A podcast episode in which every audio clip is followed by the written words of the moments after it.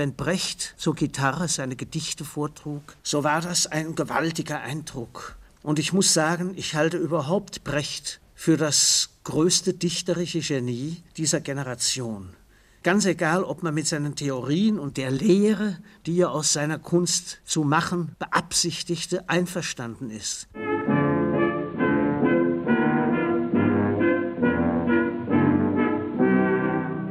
Ich habe ihn als außerordentlich freundlich, als sehr höflich, zurückhaltend in Erinnerung, nicht übermäßig liebenswürdig, nein, eher kühl, eher kühl.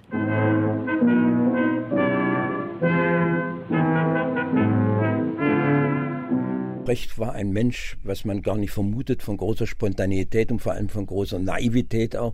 Und sein größtes Vergnügen war sozusagen auf der Probe auch zu lachen, auch immer ernste Dinge.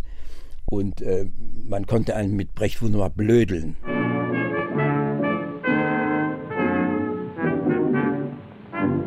Wenn man ihn kennenlernte, oberflächlich gesagt, ein ungeheuer charmanter, liebenswürdiger Mensch, was einem niemand glaubt. Sehr höflich, sehr höflich. Im Streit wurde er hart. Im Streit wurde er ungeheuer hart, er konnte grob werden. Aber an sich war er eigentlich ein sehr gütiger, gütiger Mensch.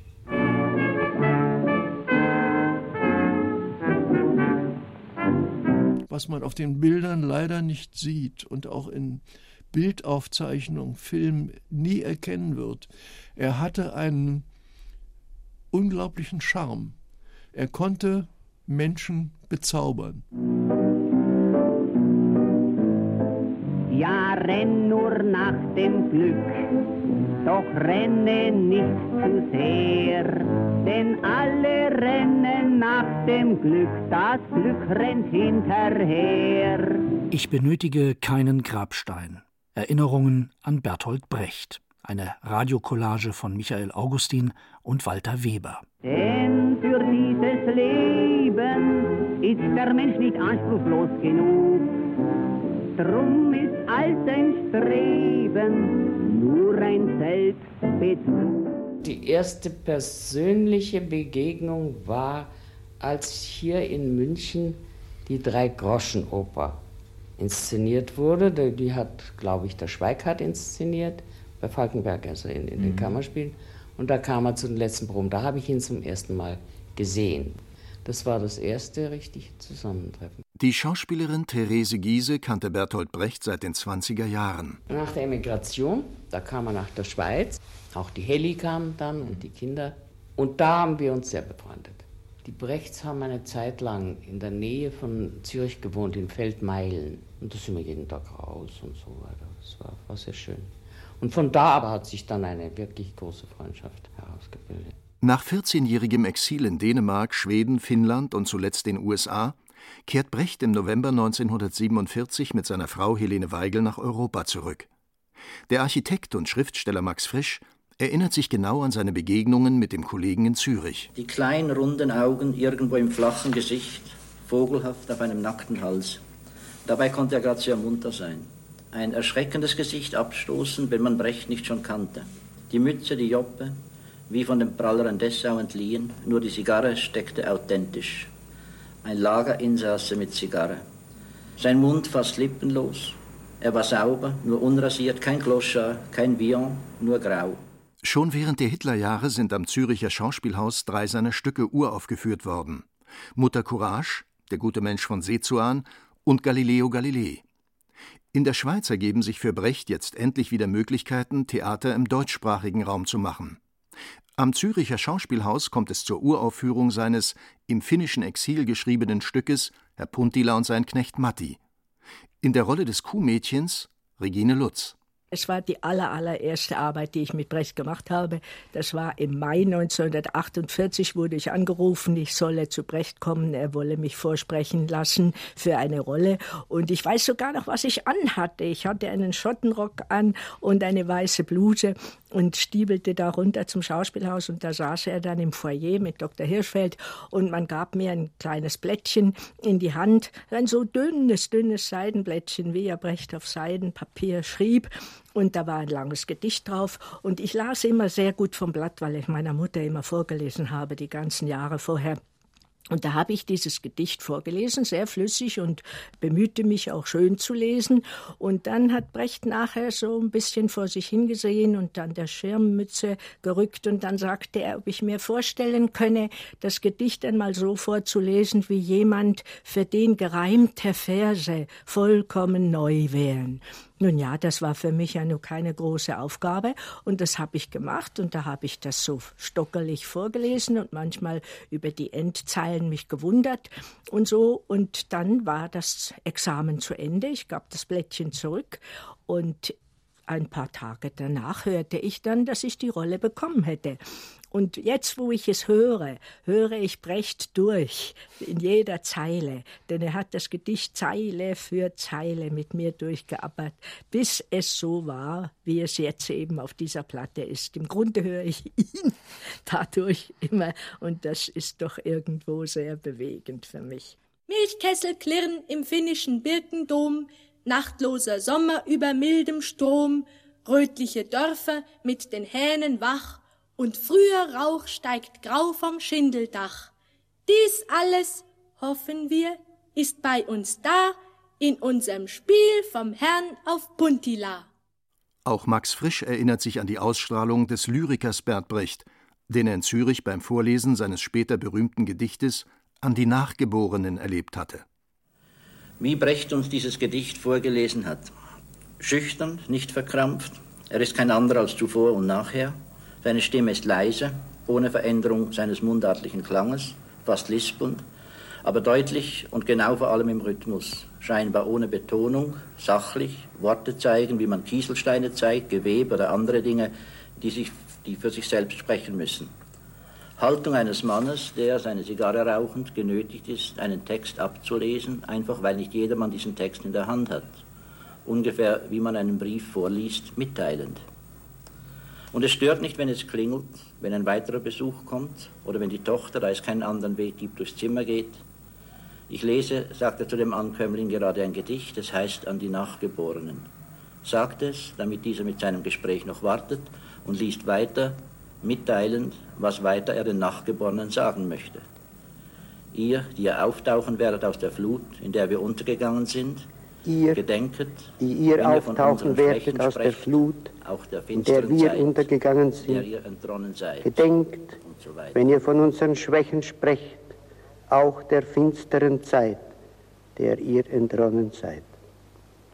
Gingen wir doch, öfter als die Schuhe die Länder wechselnd, durch die Kriege der Klassen, verzweifelt, wenn da nur Unrecht war und keine Empörung, Dabei wissen wir doch, auch der Hass gegen die Niedrigkeit verzerrt die Züge.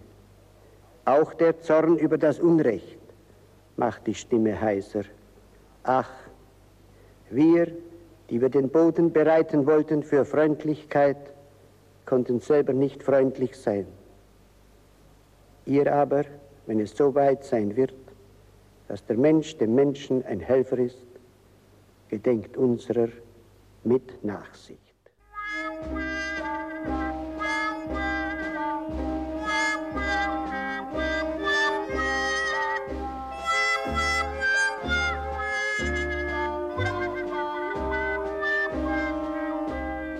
Auf Dauer hält es Brecht und die Seine nicht in der Schweiz.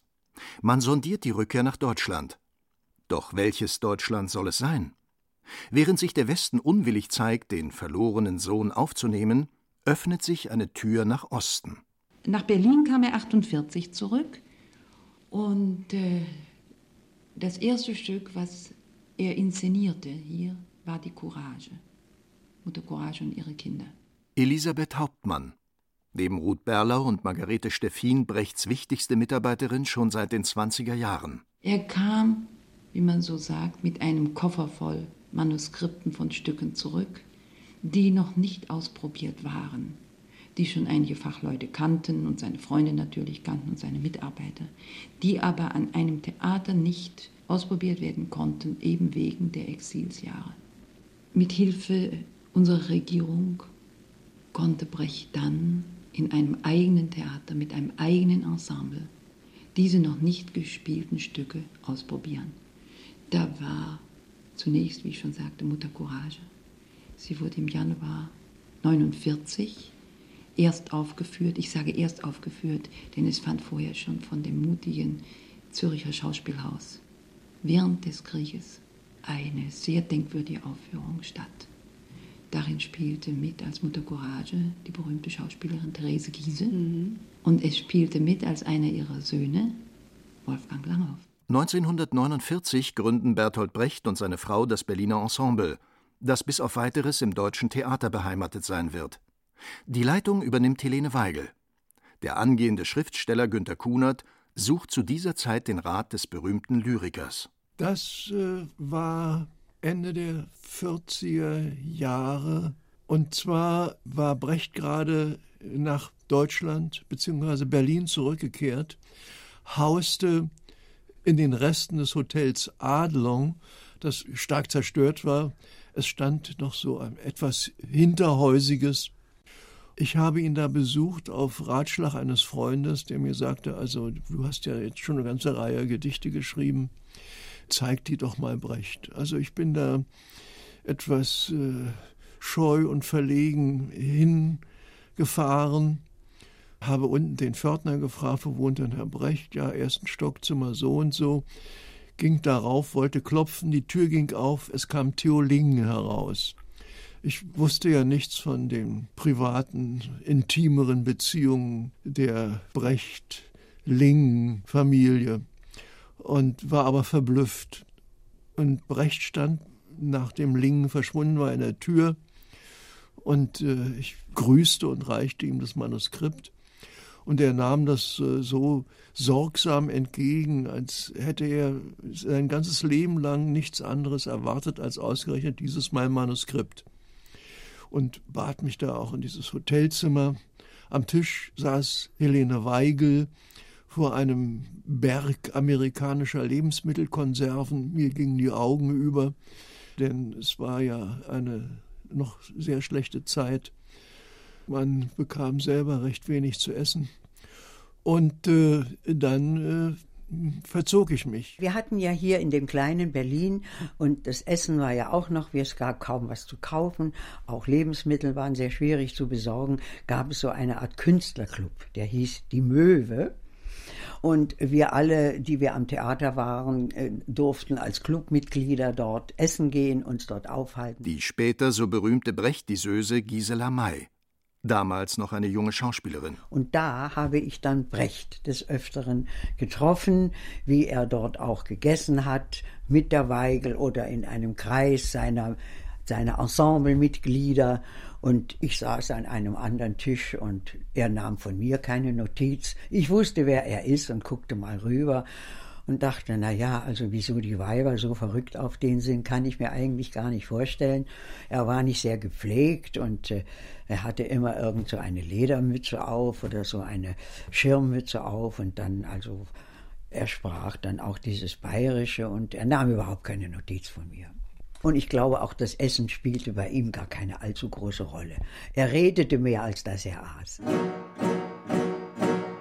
Ihr Hauptleut lasst die Trommel ruhen und lasst euer Fußvolk halten an. Mutter Courage, die kommt mit Schuhen, in denen's besser laufen kann.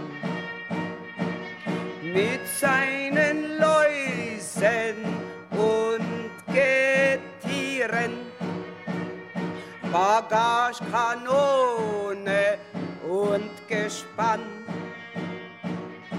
soll es euch in die Schlacht marschieren. So will es haben.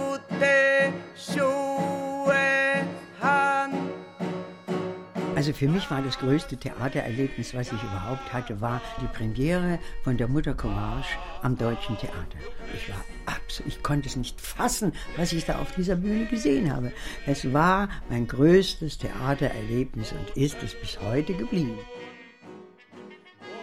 Das Berliner Ensemble war echte Kollektivarbeit, weil es waren arbeiteten aber große Leute da. Ich meine, die Giese arbeitete da, die Weigel, da arbeitete Bertolt Viertel, äh, Busch, Dessau, Eisler, das war alles sozusagen in einem Zimmer. Manfred Wegwert, seit 1951 Assistent Brechts und Regisseur am Berliner Ensemble. Es hatte dadurch, dass Brecht ja eine neue Art des Theaters machte, die auch verbunden war mit einer neuen Lebensweise. Also es wurde anders geredet miteinander und es gab eigentlich nicht diese Theaterverblödung, wo man eben nur noch an Theater denkt, sondern man hatte eben auch anderes im Kopf. Es gab bei Brecht kein Theatergespräch, ohne nicht mindestens ein paar Gedanken über die Welt zu haben. Wir befinden uns in der Dramaturgie des Berliner Ensemble. Herr Brecht, ich möchte Sie zunächst fragen, wie entwickeln sich denn Ihre jungen Dramaturgen? Ja. Äh, wie bekannt ist es sehr schwierig zu lernen und wie weniger bekannt ist es auch sehr schwierig zu lehren. Wir machen das so, die jungen Leute beginnen sofort mit den normalen Arbeiten des Berliner Ensembles, also einer Dramaturgie oder einer, der Vorbereitung einer Aufführung.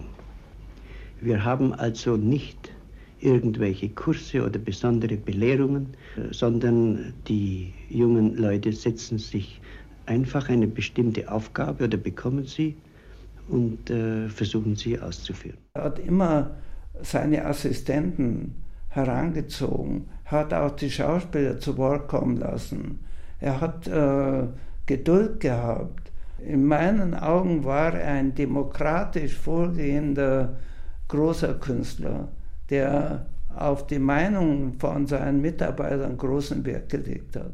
Der Theaterwissenschaftler Ernst Schumacher ist noch Student, als er Brecht 1949 kennenlernt.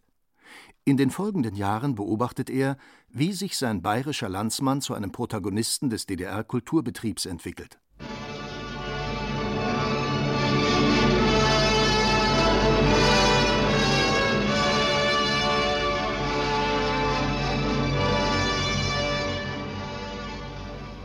Erster Deutscher Kulturkongress in Leipzig.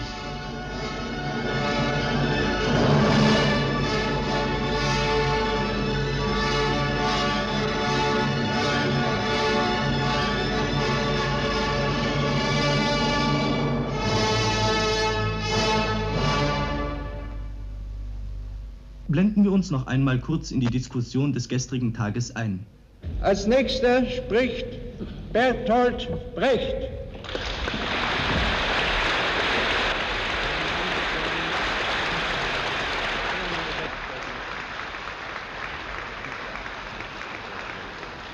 Als wir nach Beendigung des Hitlerkriegs wieder daran gingen, Theater zu machen, Theater im Geist des Fortschritts und der Versuche, gerichtet auf die Veränderung der Gesellschaft, die so sehr dringend war, waren die Kunstmittel des Theaters, welche so lange Zeit zu ihrer Ausbildung brauchen, so gut wie zerstört. Wissen Sie, wir konnten einiges Neues machen. Lassen Sie mich Ihnen versichern, dass diese Anstrengungen nicht nur für diesen Teil Deutschlands unternommen werden. Und lassen Sie mich Ihnen versichern, dass wir, die sie unternehmen, wissen, wie fruchtlos sie letzten Endes bleiben müssten, ohne die Anstrengungen der anderen Teile Deutschlands. Die Losung der Klassik gilt noch immer. Wir werden ein nationales Theater haben oder keines.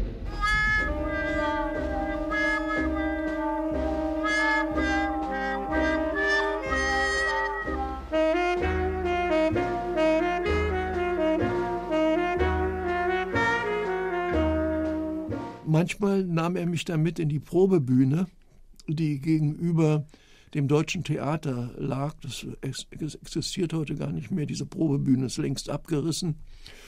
Und ich setzte mich dann in eine dunkle Ecke und sah den Proben zu. Und äh, manchmal gerieten er und Schauspieler ziemlich hart aneinander. Also insbesondere mit äh, Geschonek, äh, der nicht so überzeugt war von Brechts Entfremdungstheorien und Verfremdungstheorien. Dann wurde es manchmal laut. Und als ich mal mit Geschonek äh, über seine Theaterarbeit gesprochen habe, redete er von Brecht immer nur das Genie, aber höhnisch. Das Genie, das Genie hat schon wieder Einfälle gehabt. Das Genie wollte das und das. Ich weiß nicht, ob er bei den Schauspielern sehr beliebt war, weil er ja unbedingt seine Sichtweise und sein Verständnis von Theaterarbeit durchsetzen wollte. Geschonek, bei Ihnen war auch zum Beispiel eine Bewegung zu viel. Äh, als Sie in die Stellung gingen, wo, äh, als Sie sich rumwandten, da gingen Sie in die Stellung mit den Händen auf dem Rücken. Das ist wunderbar. Aber dazwischen haben Sie eine ausladende Geste gemacht. Diese, auf, auf, diese Hand auf, aufgehalten ist schon zu viel. Ja, ja, ja. Sie wehren sich zu sehr dadurch. Das ist enorm, wie das rübergeht. So eine Geste ist so groß, nicht? dass sie alles, was sonst auf der Bühne vorfällt, sofort dezimiert. Jetzt müssen wir ganz ausrechnen, aussparen, alles dividieren durch drei. Nicht? Er ging nicht in die Proben und hat sich etwas ausgedacht, sondern ließ sich von der Situation anregen und dann konnte er sicher sein, dass er Vorgänge inszeniert von realer Art und niemals versponnen oder intellektualisiert. Insofern war er das Gegenteil eines Intellektuellen. Er war ein sehr realer Denker, Arbeiter und auch, auch äh, Mensch. Brecht stand morgens gegen sieben auf, schrieb dann. Brecht schrieb zunächst mal täglich. Er war der Ansicht, dass ein Schriftsteller täglich schreiben muss. Das brauchte er, um sein Handwerk frisch zu halten. Käthe Rühlicke, seit 1950 Schauspielerin und Assistentin im Berliner Ensemble. Er fuhr dann um neun ins Theater. Zwischen neun und zehn hatten wir in der Dramaturgiebesprechung, bereiteten die Probe vor. Von zehn bis 14 Uhr war Probe, von 14 bis 15 Uhr Mittagszeit. Ab 15 Uhr waren dann in der Regel Gespräche nachmittags über Stücke, über Bücher, über Ausstellungen. Es kamen ungeheuer viele Leute zu Brecht, wirklich täglich. Und wir trafen uns dann Abend nach dem Abendessen wieder bis nachts. Bei Brecht zu arbeiten hieß natürlich wirklich den ganzen Tag zur Verfügung stehen. Trotz hoher Reputation im In- und Ausland, trotz erheblicher Freiheiten in seiner Theaterarbeit, der Argwohn der offiziellen Kulturwächter begleitete Brecht unentwegt. Es war ja auch so, dass die Zensur immer versucht hat, Brecht einzuengen. Denk mal an das Verhör des Lucullus, das Stück es musste ja auf Verlangen der Kultur umbenannt werden in Verurteilung des Lucullus. Das heißt sozusagen, es musste schon am Anfang erklärt werden, der Gärtner ist der Mörder. Nach einem Kriminalroman Aufdeckungsprinzip am Anfang. Die Funktionäre hatten oft mit ihm Schwierigkeiten. Und ich glaube, wenn sie seinen Namen hörten oder wenn sie einen Brief von ihm bekamen oder irgendwelche Forderungen von ihm hörten für sein Theater oder wenn er sich für Schauspieler oder Mitarbeiter einsetzte, dann bekamen die Leute Pickel, nehme ich an.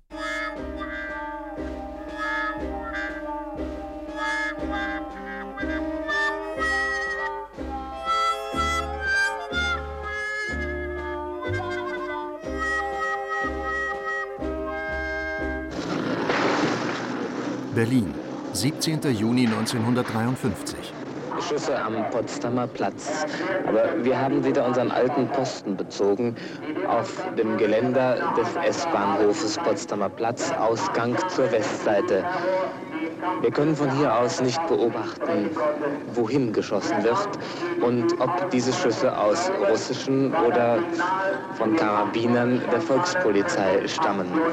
Wir können aber von diesem Standort aus weit hinein in die Leipziger Straße schauen.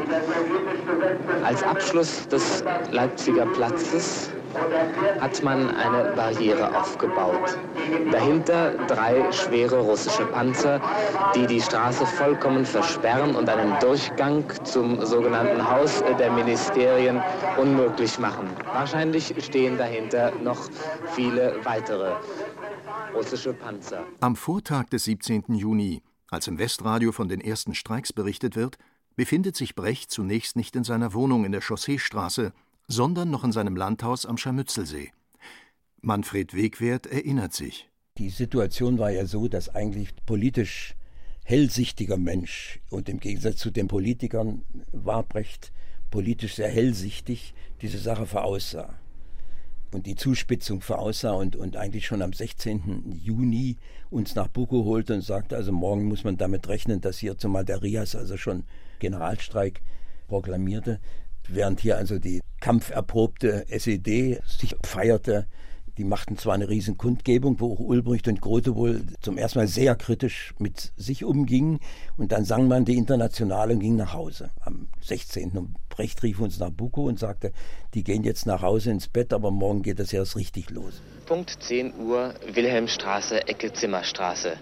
100 Meter vor uns am Gebäude des sogenannten Hauses der Ministerien eine Barriere, dahinter etwa 20 bis 30 Volkspolizisten. Von fern schallt ein starkes Stimmengewirr zu uns hier herüber und wie wir durch den Polizeifunk der Volkspolizei eben erfuhren, sind es etwa 5000 Demonstranten, die Mauerstraße Richtung Leipziger Straße sich aufgebaut haben.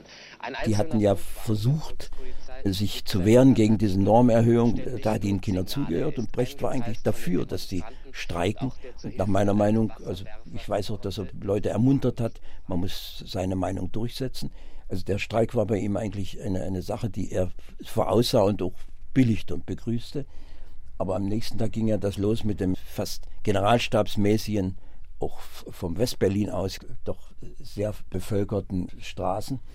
Und da machte der DDR-Rundfunk, die brachten Operettenmelodien. Und ich weiß noch, äh, Puppchen, du bist mein Augenstern. Als das kam, wurde der Brecht wahnsinnig und sagte zur Hauptmann, jetzt fahrt ihr zum Rundfunk und sagt, äh, sie sollen damit aufhören. Und ich bin bereit, mit dem Berliner Ensemble und Busch, mit Musik, aber auch mit Reden, die Sendung zu übernehmen. Und, und ich würde die Streiks billigen und die äh, Einmischung und der, der, Versuch, die also ins Politische, ins, ins, auch ins, ins das ging ja sehr weit. In, also das wurden ja dann Brandstiftungen vom Kolumbushaus wurde dann gemacht und so. Das zu bremsen, also Brecht war da sehr bereit zu. Und dann fuhren wir tatsächlich zum Rundfunk und da wurden wir empfangen von dem äh, Sendeleiter und trugen das vor und da sagte der den großen Satz, ja, Herr Brecht hat schon wieder mal intellektuelle Bauchschmerzen, es ist gar nichts los hier. Und wir gingen wütend, äh, fuhren wir weg und da sahen wir aber, als wir aus dem Rundfunk rausfuhren, dass da schon eine Truppe von Arbeitern hineingingen. Und wie wir hörten, hat sich dann der Sendeleiter auch im, im Heizungskeller versteckt. Also eine kleine Genugtuung hatten wir, aber wir haben das nicht erreicht, jedenfalls. Noch am 17. Juni schreibt Brecht einen Brief an Walter Ulbricht, in dem er sich für eine große Aussprache zwischen den Massen und der Partei einsetzt. Zutiefst verärgert liest er vier Tage später im Zentralorgan Neues Deutschland, dass nur der Schlusssatz seines Briefes abgedruckt ist, in dem er seine Verbundenheit mit der SED bekräftigt. Für Brecht eine unerträgliche Vereinnahmung, gegen die er allerdings öffentlich nicht protestiert. Ich äh, erinnere mich an ein Gespräch im Buko im Jahr 1953. Wir kamen aber im Laufe dieses Gesprächs auch auf den Umstand zu sprechen, dass äh, der 17. Juni ihn herausgefordert habe, auch einige Gedichte zu schreiben. Und bei der Diskussion darüber fügte er dann hinzu, ich habe ja überhaupt sozusagen eine Art Rückfall in die Lyrik was äh, von ihm so bezeichnet wurde. Denn er hat äh, das äh, Gedichteschreiben sozusagen zu meiner Zeit jedenfalls, als ich ihn kannte, nur als etwas, was man mit der linken Hand, nicht mit der rechten Hand macht, verstanden. Und ich fragte ihn dann, worin denn der Rückfall bestehe. Ja, da hat er sich Geheimnisse, also hat er gesagt, darüber möchte ich noch nicht reden. Sie äh, werden es rechtzeitig erfahren. Es waren natürlich die Bucor-Elegien, an denen er geschrieben hat. Käthe Reichel, damals Schauspielerin am Berliner Ensemble und Geliebte Brechts, liest 80-jährig im Garten hinter ihrem Haus in Bukow eine der Elegien. Und ich dachte immer, die allereinfachsten Worte müssen genügen. Wenn ich sage, was ist, muss jedem das Herz zerfleischt sein, dass du untergehst, wenn du dich nicht wehrst. das wirst du doch einsehen. Ach, wunderbar. Und ich dachte immer, die allereinfachsten Worte müssen genügen. Wenn ich sage, was ist, muss jedem das Herz zerfleischt sein. Dass du untergehst, wenn du dich nicht wehrst, das wirst du doch einsehen.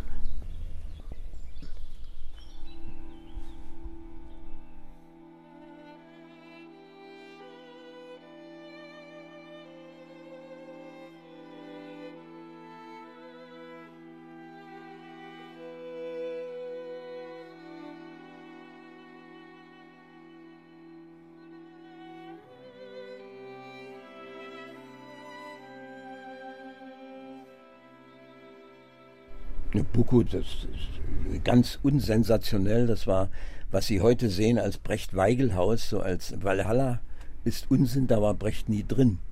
Brecht selber hatte sich zurückgezogen in ein, heute würde man sagen, Bungalow. Also in das Gärtnerhaus da in Buko.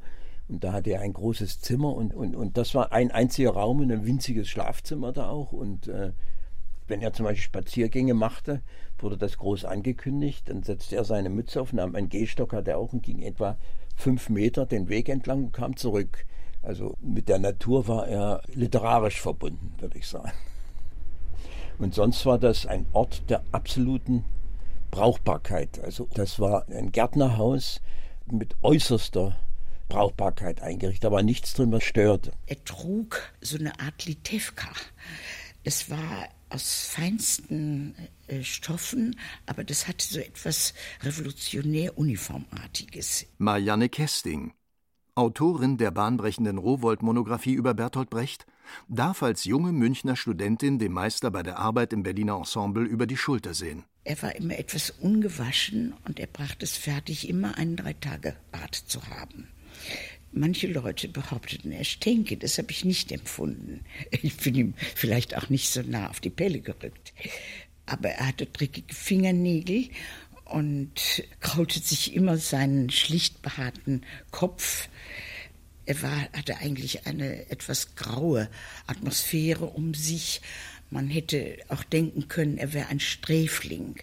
Das widersprach natürlich seiner Umgebung, die so ein bisschen feierlich mit ihm war. Die jungen Leute, so als ob es sich nicht um Brecht, sondern um Stefan George gehandelt hätte. Wir haben von Anfang an das Glück gehabt, große Schauspieler bei uns bei der Arbeit zu sehen, sodass die jungen Schauspieler vom Nachwuchs die teilweise direkt von der Schauspielschule zu uns kommen und nach dem Prinzip hier sofort zu spielen anfangen, eben die Möglichkeit hatten, sogleich mit hochqualifizierten Künstlern zu arbeiten. Dies macht sicher etwas aus. Außerdem herrscht hier das Bemühen, äh, vollständig natürlich zu sprechen, nicht mehr zu geben, als man hat, nicht den Eindruck zu erwecken, man habe mehr, als man hat, sondern eben in der natürlichsten und einfachsten Weise die Texte der Dichtungen zu gestalten. Man muss sich so vorstellen, als ob wenn Molière bei seinen eigenen Stücken Regie führt, der alles genau kannte, der auch noch umschrieb, während die Proben liefen. Das ist sehr oft der Fall gewesen, dass er eine Replik nicht gut fand oder überall rumhörte, ob man das verstehen konnte und so weiter. Und dann hatte er ein ästhetisches Empfinden, würde ich sagen, und ein Stilempfinden, wie das gegenüber seinen Stücken natürlich kein anderer Mensch hatte.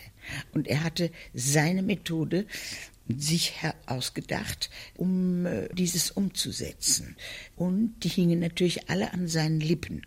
Der Mann hat nichts gesprochen, was nicht sofort äh, aufs Band aufgenommen wurde. Nicht deshalb diese vielen Gesprächsdinge. Und er legte ganz großen Wert darauf, da er viel für die Schublade geschrieben hatte, nun ganz authentische Aufführungen zu machen. Und das war so etwas, was man nirgendwo sah. Was steht's an, um so einen alten Mann, um ihn zu umarmen? Reißt ihn euch aus den Händen und reicht ihn weiter. Komm, also noch mal eine richtige Umarmung da, da wo was los ist. Komm, komm Kinder. Ja, das sind Umarmungen, richtig. So ist es, ja, zum Teufel, zur Gelegenheit. Also, Gilmann, haben Sie Fischblut in Ihren Adern? Sie erbarmen ja niemand. Na, das, die, die Carola steht da. Was? Ja, das ist die Hauptsache. Aber wenn ihr niemand anders findet, nehmt ihr jemand vom eigenen Kolgos. Das wird ihr zum Arm. Sessel. Ja, Kenny. So toll.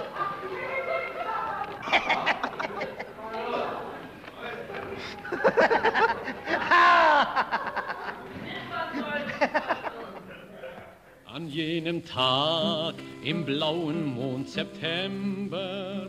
Er hatte großen Ärger mit Ernst Busch und Brecht war zwar kühn in der Formulierung, aber was so seinen Umgang betrifft, ein sehr, doch sehr scheuer und vorsichtiger Mensch und ich will nicht sagen feige.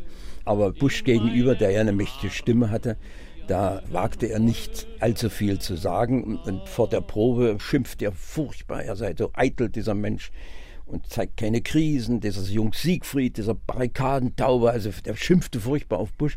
Der sollte an einer bestimmten Stelle eine Krise zeigen, sich auf die Erde setzen und nichts. Und das machte Bush nicht. Dazu war der zu revolutionär. Und nachdem Brecht also wahnsinnig auf ihn geschimpft hatte vor der Probe, sagte er zu mir, so weg wäre jetzt gehen Sie hin und sagen ihm das. Naja, und äh, ich habe mir ein Herz gefasst und habe es Bush gesagt. Und es wirkte wirklich. Und daraufhin erfand Brecht den Titel Assistenzregisseur. Nach diesem alten System, dem Ptolemäischen, werden die Bewegungen der Gestirne als äußerst verwickelt angenommen. Ja, äh, Busch, das ist schade, jetzt lehren Sie Astronomie. Und das stört die ganze Szene, weil Sie haben keine Hoffnung. Sie verstehen, es besteht keine Hoffnung. Äh, Da erscheint der Galilei als Idiot, als idiotisch, dass er glaubt, er kann den Sag ich auch Hochwasser im, im Bild vorher, sage ich ja, ich werde sie an die Köpfe nehmen. Nein, nein, nein, nein, nein, nein, das sind, nein, die. Mönche, die Mönche werden Sie an den glauben. Das sind keine Mönche. Ja, sind doch- Das ist der Hof. Nein, das ist der Hof. Ich würde nicht jetzt Astronomie erklären, der Galerie oder den Sitzplätzen. Ich weiß nicht, auch die einen Satz Regierung. vorher sage ich aber ganz- ich Ein Moment. die Busch, Herren Busch, Busch, Busch, können. äh, entschuldigen Sie, das ist eine prinzipielle Frage.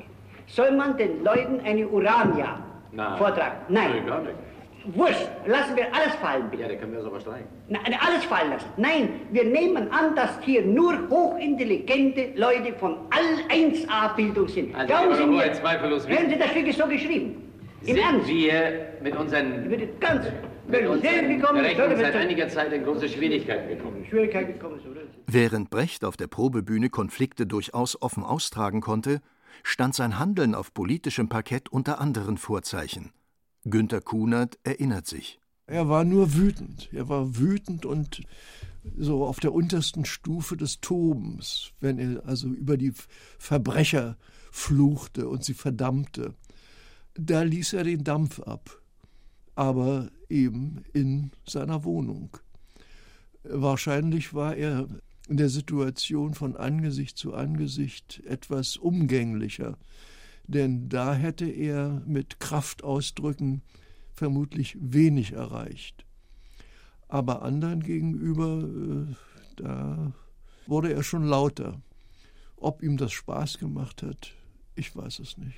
Ich glaube nicht, es wäre vielleicht besser gewesen und hätte seine Kräfte, die ja ohnehin doch ziemlich überbeansprucht waren, geschont, wenn so manche Reibeflächen nicht vorhanden gewesen wären. Man muss wissen, dass um ihn die Sache ja sehr trist war und die Opposition der Bevölkerung so enorm, dass ich, wenn ich mit meinem Nikik-Pullover, weithin blau leuchtend und äh, natürlich sehr westlich aussehend, in der Straßenbahn sah, saß, um äh, jeden Tag dreiviertel Stunden zum Berliner Ensemble zu ruckeln, mich jedes Mal einer ansprach und sagte, ob er mir mal was sagen dürfte. Was wollte er mir sagen? Er wollte schimpfen auf das Regime und er wollte nicht, äh, dass das gehört wurde in der Straßenbahn. Wir mussten aussteigen, in irgendeine Ecke uns quetschen und dann haben die mir Sachen gesagt, die ich natürlich sonst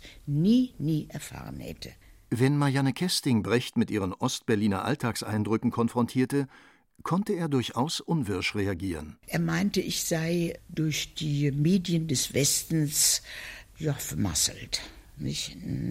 Und ich sagte, nein, ich. Äh, und mir machte sicherlich der Kurfürsten einen wahnsinnigen Eindruck. Ich sagte, nee, nee. Aber ich sehe natürlich die Tristesse hier. Es ist ja sehr grau. Und das hat ihn sehr beleidigt. Das wollte er nicht hören. Nicht? Er wollte ja, dass die Leute glücklich werden. Er hat ja auch ein Stück die Reisen des Glück Gottes, äh, was nicht äh, zu Ende formuliert worden ist, äh, wo er demonstrieren wollte, wie glücklich die unter dem Kommunismus waren. Und das fand ich nicht. Hier ist Moskau. Heute wurde im Kreml dem bekannten deutschen Dichter und Bühnenschriftsteller Bertolt Brecht der ihm verliehene internationale Stalinpreis für die Festigung des Völkerfriedens überreicht. Werte Hörer, ich befinde mich mit meinem Mikrofon im Sverdlov-Saal des Moskauer Kreml. Im Saal versammeln sich sowjetische Kulturschaffende, bekannte Schriftsteller, Schauspieler und Regisseure, Arbeiter aus Moskauer Betrieben sowie sowjetische und ausländische Journalisten. Unter stürmischem Beifall überreicht Nikolai Tichonow Bertolt Brecht das Diplom und die goldene Medaille des Internationalen Stalin-Friedenspreises. Helene Weigel heftet ihrem Gatten die Medaille an die Brust und alle Anwesenden begrüßen begeistert den neuen Träger eines Internationalen Stalin-Friedenspreises.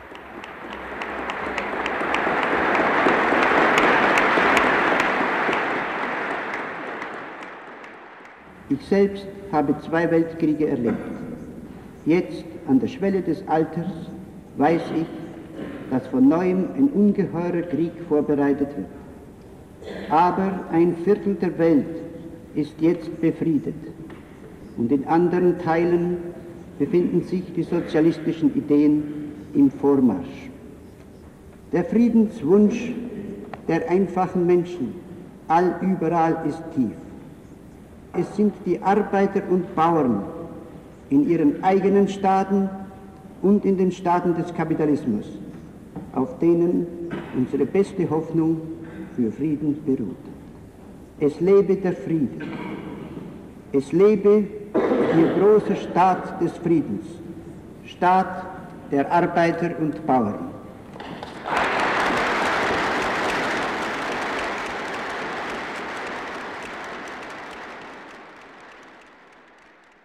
Ein Jahr später sorgt Nikita Khrushchev mit seiner Rede auf dem 20. Parteitag der KPDSU für internationale Schlagzeilen. Erstmals ist offiziell die Rede von den stalinistischen Verbrechen. Es war im März 1956. Brecht war damals gesundheitlich angeschlagen.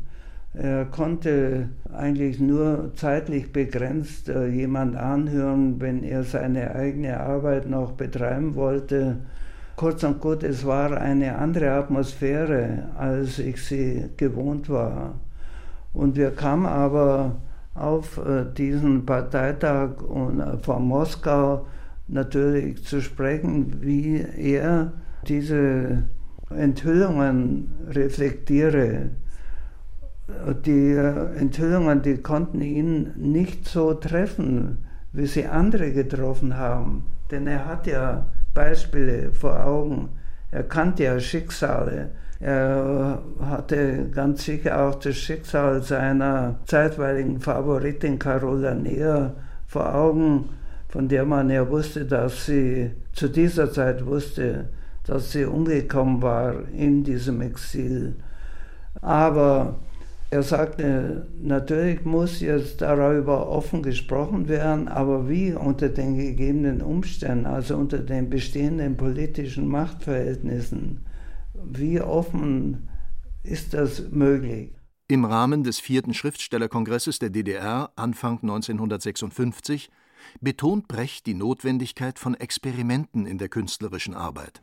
Wenn wir uns die neue Welt künstlerisch praktisch aneignen wollen, müssen wir neue Kunstmittel schaffen und die alten umbauen. Die Darstellung des Neuen ist nicht leicht.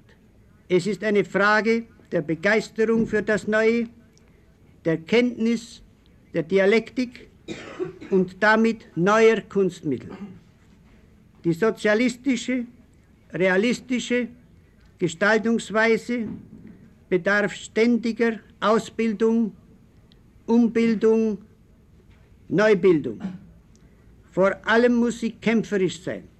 Als ich das letzte Mal ihn lebend gesehen habe, das war kurz vor seinem Tode, da war das ganze Ensemble erfüllt mit dem Gedanken, Brecht lässt suchen ein Haus in der Schweiz bei Chaplin, wollte er wohnen am Genfer See, oder in Skobustrand äh, in Dänemark, wohin er zunächst geflüchtet war. Über Brechts Auswanderungspläne ist viel spekuliert worden. Realisiert wurden sie nicht mehr. Eine letzte große Reise führt ihn nach Mailand, zur Premiere der Dreigroschenoper in Giorgio Strelas Piccolo Teatro. Im Verlauf des Jahres 1956 verschlechtert sich der Gesundheitszustand des 58-Jährigen zunehmend. Ich war ein paar Mal draußen in Buko und zuletzt zehn Tage oder eine Woche vor seinem Tode, da saß er im Garten und ein kleines Mädchen, sehr niedliches Mädchen, hatte er auf dem Schoß und wiegte das auf seinem Schoß so hin und her. Es wehte ein leichter Wind und er zeigte so in die Bäume zu dem Kind. Das Kind guckte hoch und er sagte dann zu dem Kind: Sieh mal, wie der Wind mit den Bäumen arbeitet. Ein unvergesslicher Satz, der eine Selbstcharakteristik enthält, nämlich arbeitet mit anderen zusammen.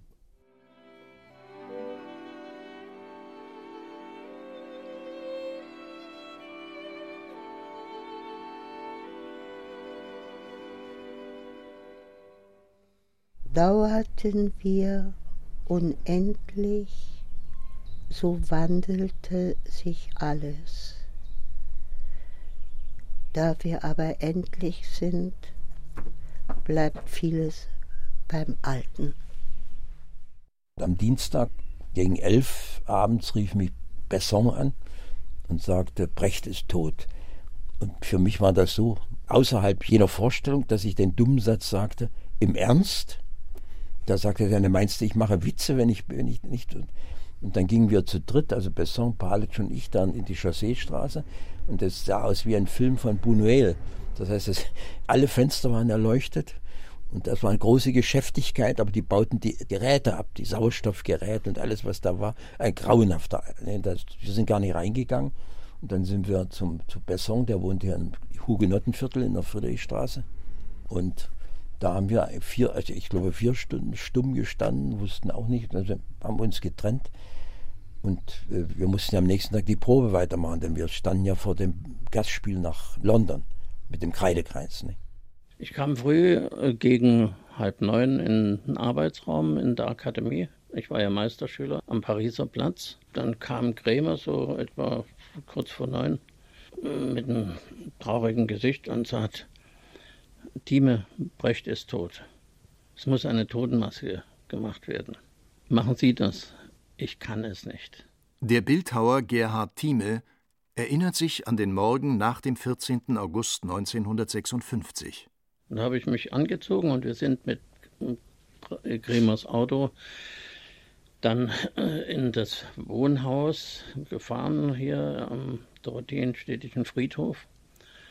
Und naja, da war eine große Trauergemeinde, die rumsaß mit Helene Weigel mit einem langen schwarzen Tuch und dann die ganzen anderen noch.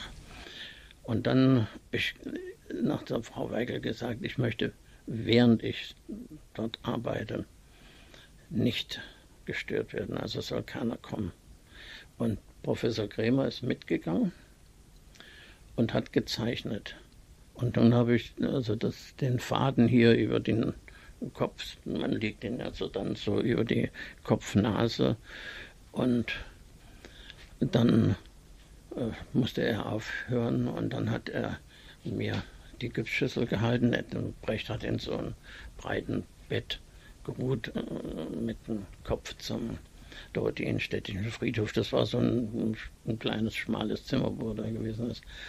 So, ja, und dann habe ich die beiden Teile, die beiden Formteile abgenommen, bin in meinen Arbeitsraum gefahren, in die Anklammerstraße und habe das zusammengefügt und ausgegossen. Brecht war von Moritaten und von äh, dem Klang seiner Hausbaustille ist der ja nie losgekommen. Im, nicht, ich meine jetzt nicht im Denken, aber in, im, im, im Habitus, so dass er immer die Vorstellung hatte, wenn er im, im Sarg liegt und er wacht wieder auf, weil er nur scheintot ist.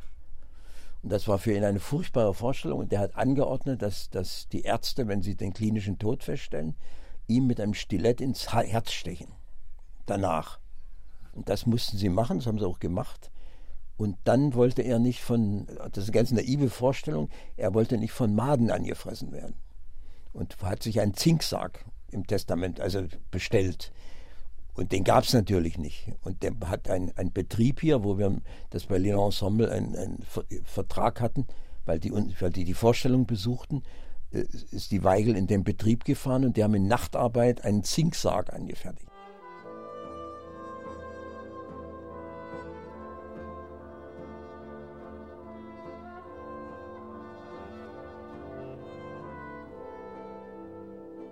Wir armen Palitsch, Besson, ich, Charlie Weber mussten das Ding schleppen. Also wir sind fast im Boden versunken. Noch dazu besaß ich keinen schwarzen Anzug und haben wir den geliehen von einem, der war mir zu klein. Und dann dieses, also das war ein Horror, als wir das da geschleppt haben. Nicht? Also war uns die ganze Sache noch nicht bis ins Großhirn gedrungen, nicht? Das war also unfassbar für uns, nicht? Und äh, wenn ich heute denke, er war mir gerade 58 Jahre. Nicht?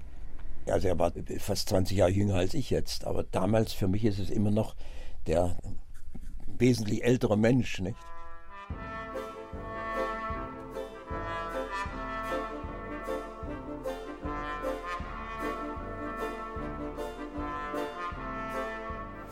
Es bleibt rätselhaft, warum Brecht einen Stahlsarg verordnet hat. Wovor will er sich schützen? Vor den Machthabern vor der Auferstehung, vor dem Aas mit vielem Aas. Wir wissen es nicht, wir haben ihn nicht gekannt.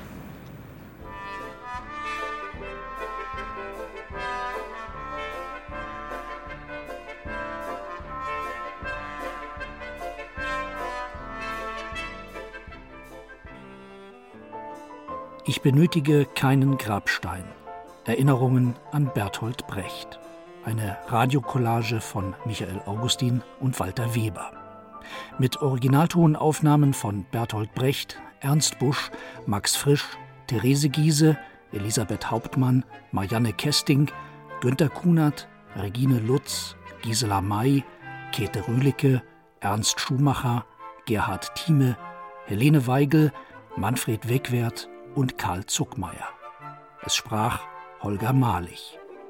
Ton und Technik Heike Langgut und Uschi Berlin. Regieassistenz Wolfgang Seesko. Regie Christiane Ohaus. Redaktion Michael Augustin.